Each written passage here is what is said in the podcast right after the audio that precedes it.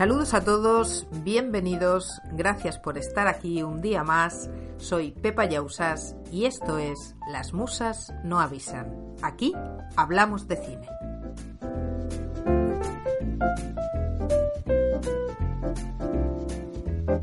Hoy tenemos a una invitada muy especial que conecta con nosotros desde Londres para desvelarnos algunos de los entresijos que se esconden al otro lado de la pantalla. Quedaros conmigo porque os vais a sorprender.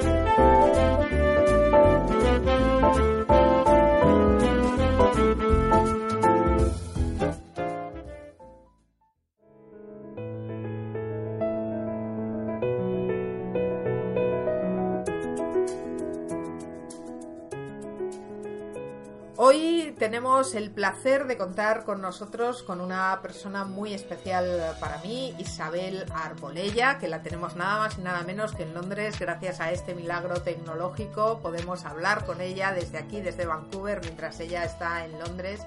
Y ella, bueno, pues hemos querido traerla al programa porque sabéis que me gusta mucho poder ofreceros eh, directamente el testimonio de personas que forman parte del cine. En muchas ocasiones hago hincapié en el hecho de que las películas no solo las hacen los grandes actores y los directores, las películas detrás hay cientos de personas habitualmente, en algunas muy grandes, incluso miles de personas.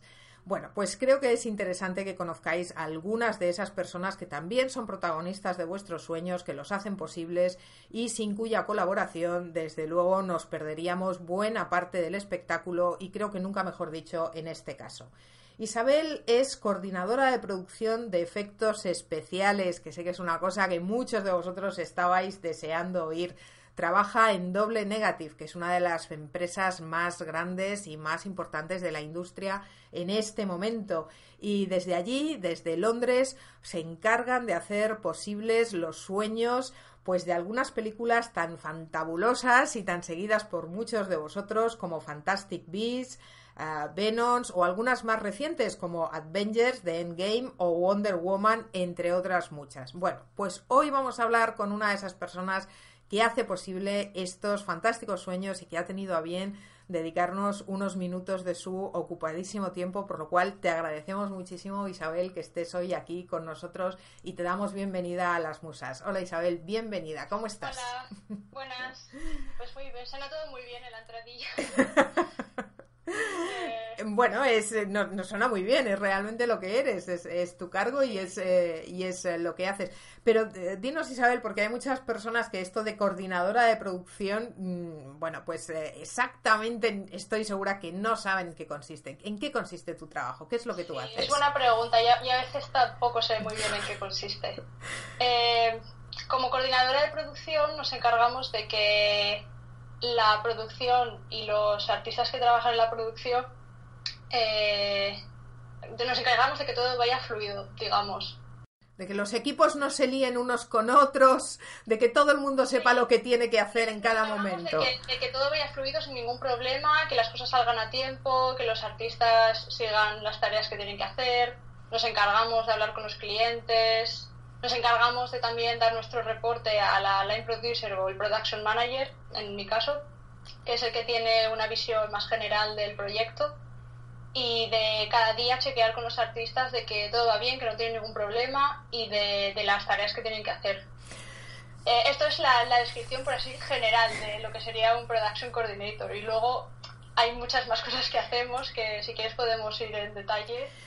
Sí. Yo creo que sería interesante que le explicases un poco al gran público porque eh, producción y yo creo que es la palabra milagro dentro del cine. Los que trabajamos del otro lado pues sabemos que cada vez que hay un problema pues eso, ¿no? Producción y es la palabra milagro. Vosotros estáis ahí para resolverlo absolutamente todo.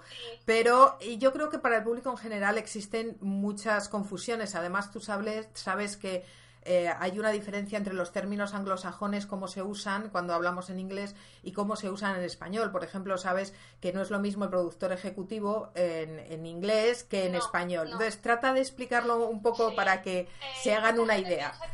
sí, mucha gente piensa que producción somos los que ponemos el dinero eh, para un proyecto y esto no es así. El, el, productor, digamos, de un proyecto de Visual Effects, como es en la empresa en la que estoy yo, no es el que pone el dinero, es el que, digamos, es el mayor jefe de producción de ese proyecto, pero no es el que pone el dinero. Eso es el, eh, podría ser un productor ejecutivo o, el productor, pero de, de forma diferente al, a lo que aquí en mi empresa llamamos productor, por así decirlo. Y lo mismo con el resto de categorías, Production Coordinator o Production Manager, no, no tenemos que ver con nada de dinero, simplemente es más temas de organización. Podríamos decir que, que, en producción lo que hacéis en realidad es eso, ¿no? Es organizar el trabajo, sí. es poner orden. Sí.